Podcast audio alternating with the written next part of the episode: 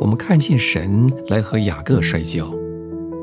在黎明以前，雅各的大腿窝扭了，但是他一倒下去，正倒在神的双臂中。雅各就紧紧抓住不放，直到得着了他所要的祝福。一个新生命由此产生了。他倒下去的时候，是一个属地的、属人的、天然的生命。他起来的时候，已成了属天的、属神的、超然的生命了。他那天虽然成了一个疲弱瘸腿的人，神却对他说：“你的名不要再叫雅各。”要叫以色列，因为你与神与人较力，都得了胜。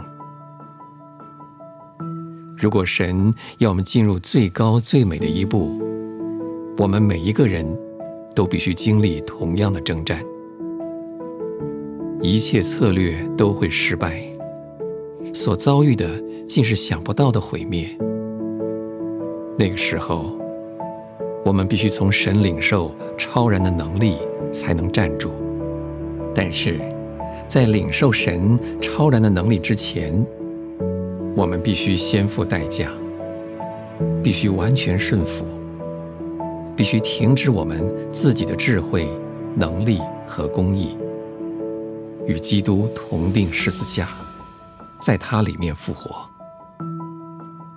神知道怎样引领我们走上这一步。他也知道用什么方法引领我们经过。亲爱的弟兄姊妹，神现在是不是正在这样引领你呢？你是不是正遭到了极严重的试炼、极困难的环境、极险恶的情势呢？你是不是没有神就不能过去呢？你是不是没有力量来得胜呢？去投靠雅各的神吧，将你自己无力的摔在他的脚前，在他慈爱的双臂中放下你自己的能力和智慧，像雅各一样，带着神的能力和充足起来。如果你想走出你的困难狭窄的处境，出路是在顶上。你必须向上走，才能得到释放。巴不得你也能得到雅各所得到的一切。